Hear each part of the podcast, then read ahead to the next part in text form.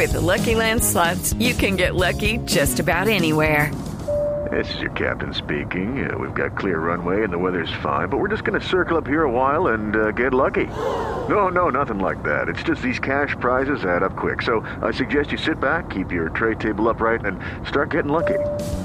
Play for free at LuckyLandSlots.com. Are you feeling lucky? No purchase necessary. Void where prohibited by law. 18 plus terms and conditions apply. See website for details. El ministro de la Política, el ministro del Interior, Daniel Palacios, ha estado muy pendiente de lo que está ocurriendo en Arauca. Ha estado allí en la zona. No sé si todavía está en Arauca. Ministro, buenos días. Buenos días, Ricardo. Un saludo muy especial para ti, para la mesa de trabajo y para toda la audiencia de Blue Radio. Eh, como has mencionado, Ricardo, nosotros el día de ayer estuvimos eh, no solamente en, en, Arauca, sino en Arauquita, en conjunto con el ministro de la Defensa, también acompañados por el director de Migración Colombia, el director de la Unidad de Víctimas, también nos acompañó el director encargado de la unidad de gestión de riesgo y todos los estamentos eh, nacionales, Fuerzas Armadas, la cúpula militar, en compañía de los organismos internacionales precisamente en terreno, haciendo la evaluación de la situación y tomando las medidas para esa atención humanitaria que garantiza un retorno seguro de los migrantes que, que, han hecho ese cruce de la frontera. Ministro, ¿cuántos de esos migrantes van a regresar a Venezuela? Bueno, eh, Ricardo, nosotros en, en, primera medida como gobierno colombiano lo que hemos establecido son dos rutas claras. La primera, una atención humanitaria que garantice un retorno seguro de los eh, venezolanos e inclusive de algunos colombianos retornados que eh, consideren regresar en el momento que cese la situación eh, en el, al otro lado de la frontera y por el otro lado también garantizar la seguridad de la ciudadanía y la soberanía nacional. Y en ese sentido lo que venimos avanzando y se ha venido avanzando en conjunto con organismos internacionales ha sido la caracterización, porque esa caracterización es lo que nos permite establecer cuántos son ciudadanos venezolanos. Tengo entendido que hasta este momento en lo que se ha avanzado son alrededor de 1.900 los que ya está claro que son ciudadanos de nacionalidad exclusiva venezolana. Eh, hay alrededor de 1.200 niños y hay un grupo que está siendo identificado también como colombianos eh, retornados. Y esta caracterización es la que nos permite no solamente la atención humanitaria, sino también poder identificar cuáles eh, comienzan a regresar.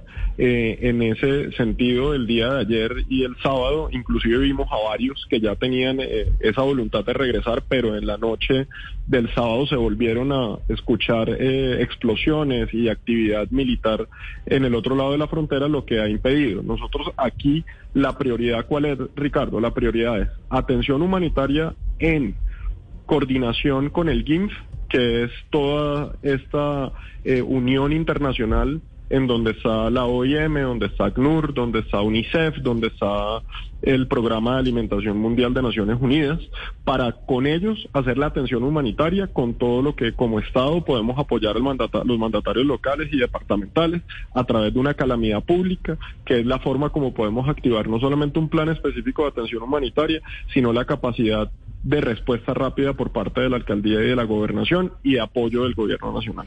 Pero en ese momento el énfasis es atención humanitaria con caracterización para también poder comenzar a identificar quiénes comienzan a hacer retorno y en el momento que lo comiencen a hacer, pero sobre todo también a través de Migración Colombia tener unos procesos muy estrictos frente a lo que sucede en Arauquita, que no vaya eso a incidir en el resto del país. Mm. Ministro, pero haciendo cuentas, básicamente del universo que podría regresar a Venezuela serían dos mil personas, porque si, si en números gruesos ese es el número de venezolanos y tres mil colombianos, pues a los colombianos no se les podría de alguna forma facilitar el regreso porque están volviendo a su país.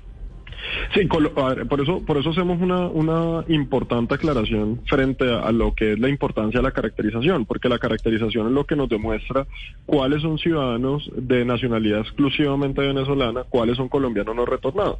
Y en ese sentido, pues colombianos retornados que quieran eh, pues quedarse en Colombia, pues es su país y no hay ninguna eh, situación que lo impida para hacerlo. Y de hecho, por eso es tan importante la presencia de la unidad de víctimas, porque a través de la unidad de víctimas se le está haciendo esa atención a lo que son colombianos eh, retornados a través de la unidad de gestión de riesgo y en eh, concordancia con eh, los organismos internacionales se hace la atención a los ciudadanos venezolanos que a través de la calamidad pública pues se puede hacer una atención humanitaria.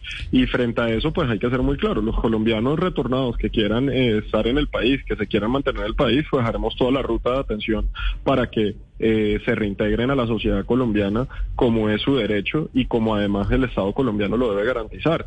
Y a los venezolanos que quieran hacer su retorno seguro, eh, entendiendo que nuestra prioridad es la atención humanitaria y que lo que se ha visto es una voluntad de regreso, eh, inclusive vuelvo y repito, porque ya habíamos visto varios que estaban listos para regresar, pero en ese momento se presentan nuevamente acciones eh, militares y de explosiones en el otro lado de la frontera, lo que genera esa demora en ese, en ese regreso.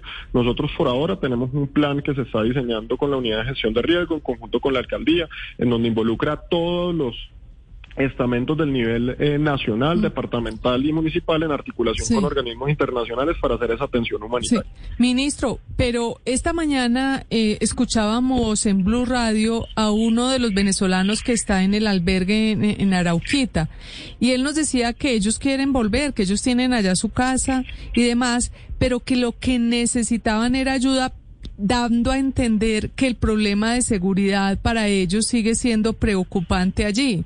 Eh, usted nos explica todo lo que están haciendo en materia social, de pronto de, ayuda de movilización, pero ¿qué garantías tienen ellos? ¿Qué puede pasar con el tema de seguridad si siguen siendo eh, como atacados o, o en dificultades en, su, en la región donde ellos viven?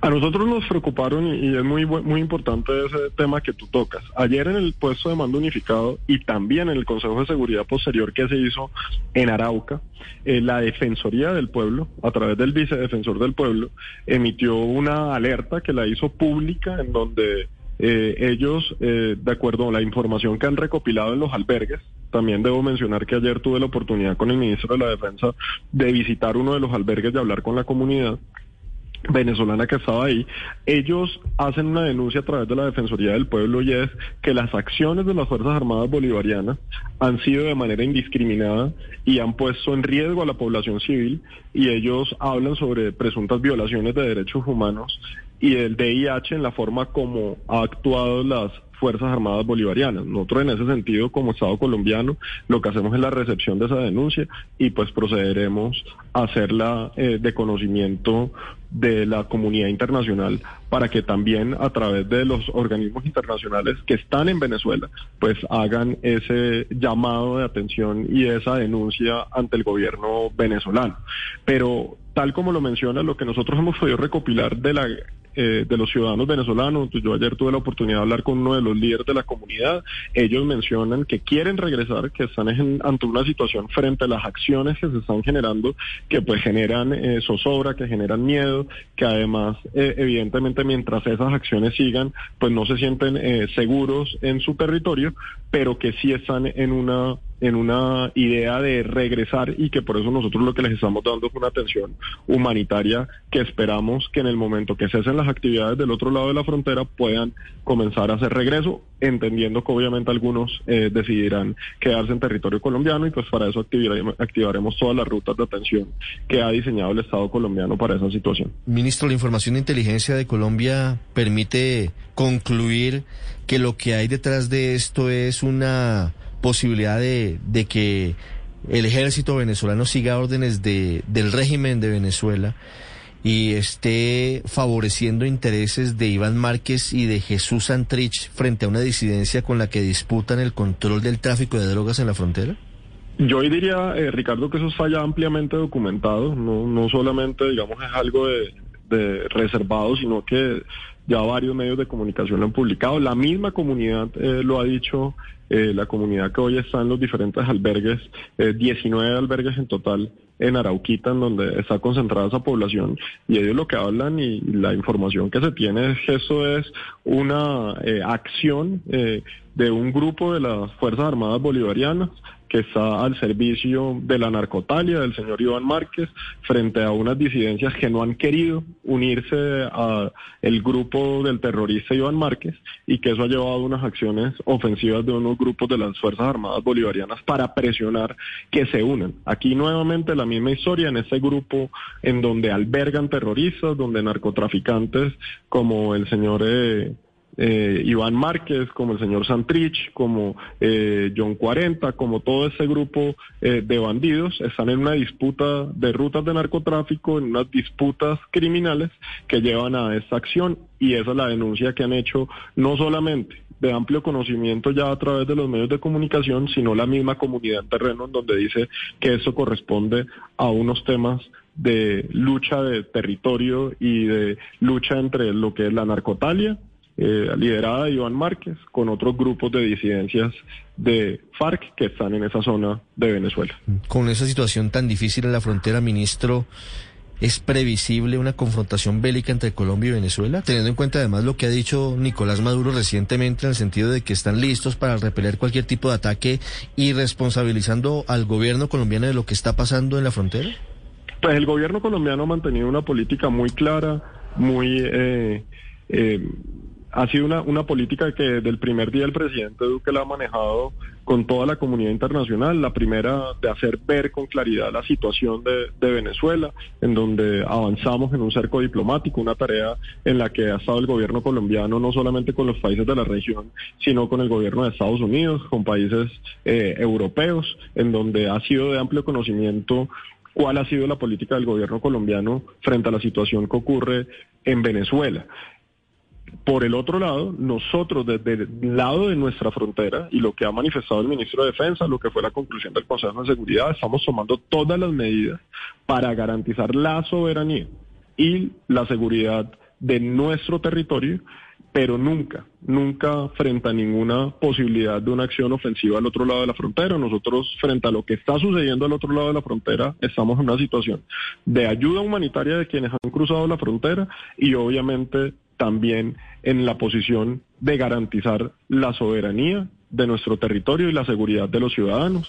El ministro de la Defensa ha hablado que hoy tenemos más de 2.000 hombres que hacen parte de toda la seguridad de esa zona fronteriza, donde tenemos elementos por parte de la Infantería de, la, de Marina, del Ejército Nacional, de nuestra Policía, de nuestra Fuerza Aérea, pero siempre en una posición de defensa de nuestra soberanía. Y allá, pues, siempre tratarán de decir que es de este lado, pero todos tenemos claro que la situación que está ocurriendo en este momento en Venezuela es en ocasión de lo que ya se ha denunciado en muchas veces y es esa complicidad permanente entre grupos de las Fuerzas Armadas Bolivarianas y esos señores dedicados al narcotráfico y al terrorismo, que además albergan desde allá, hacen anuncios en contra de Colombia, pero que hoy lo que estamos viendo es una actividad militar del gobierno venezolano en contra de unas disidencias eh, de FARC que no están alineadas con el terrorista Iván Márquez. Las 8 de la mañana, tres minutos, el ministro del Interior Daniel Palacios con nosotros, hablando de la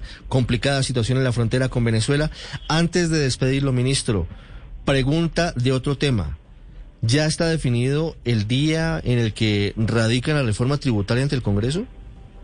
Bueno, la reforma de transformación social sostenible que nosotros hemos venido manejando, eh, como se ha expresado de manera clara al país, venimos en un proceso de socialización, en un proceso de escuchar a los partidos, de escuchar a los gremios, de trabajar en un documento lo mayor consensuado posible para erradicar, pero en donde hay unos temas que ya han sido ampliamente expuestos por el señor presidente de la República y por el gobierno, en donde está el ambicioso eh, programa de inversión social que atiende a la población más vulnerable de nuestro país, en donde está claro un esfuerzo porque Ingreso Solidario se vuelva un eh, programa permanente y en donde pasemos a atender alrededor de 5 millones de hogares colombianos. Estamos hablando más de 20 millones de, de, colombianos que serían beneficiarios directos de ingresos solidarios. Estamos hablando de la ampliación del programa de evolución del IVA, que también beneficiaría a más de eh, 3 millones de familias colombianas. Estamos hablando de un programa en donde prácticamente estamos hablando de universidad gratuita para los estratos 1, 2 y 3.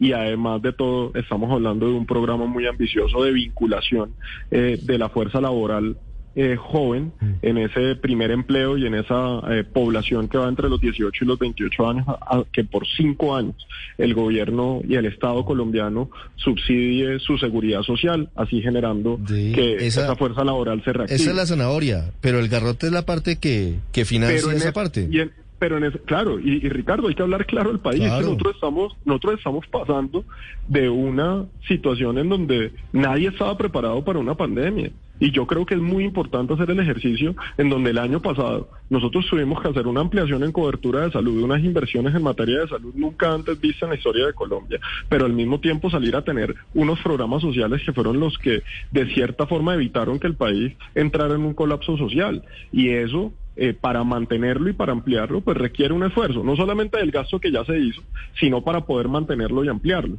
pero además con una preocupación frente al grado de inversión y frente a la posibilidad de sostener eh, esa inversión social que hoy tenemos. Esa es una realidad, la realidad es que tenemos que hacer algo tenemos que hacer algo y tendremos que apretarnos en diferentes sectores de la sociedad en un ánimo solidario. Solidario no solamente de entender nuestra realidad fiscal, sino de poder salir a atender a la población más vulnerable que hoy necesita del apoyo de toda Colombia.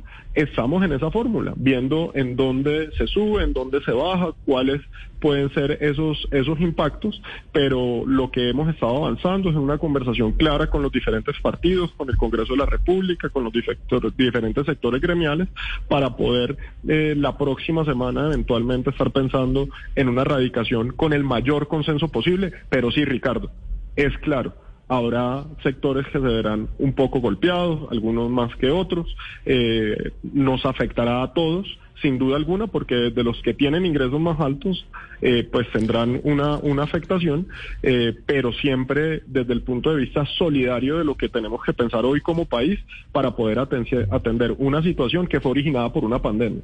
Y yo en eso quiero ser muy claro, Ricardo, es que el gobierno nacional no quería hacer ninguna reforma adicional al tema fiscal. Nosotros avanzamos en una ley de crecimiento que fue la, la, la reforma que ese gobierno le planteó al país y con la que trabajamos.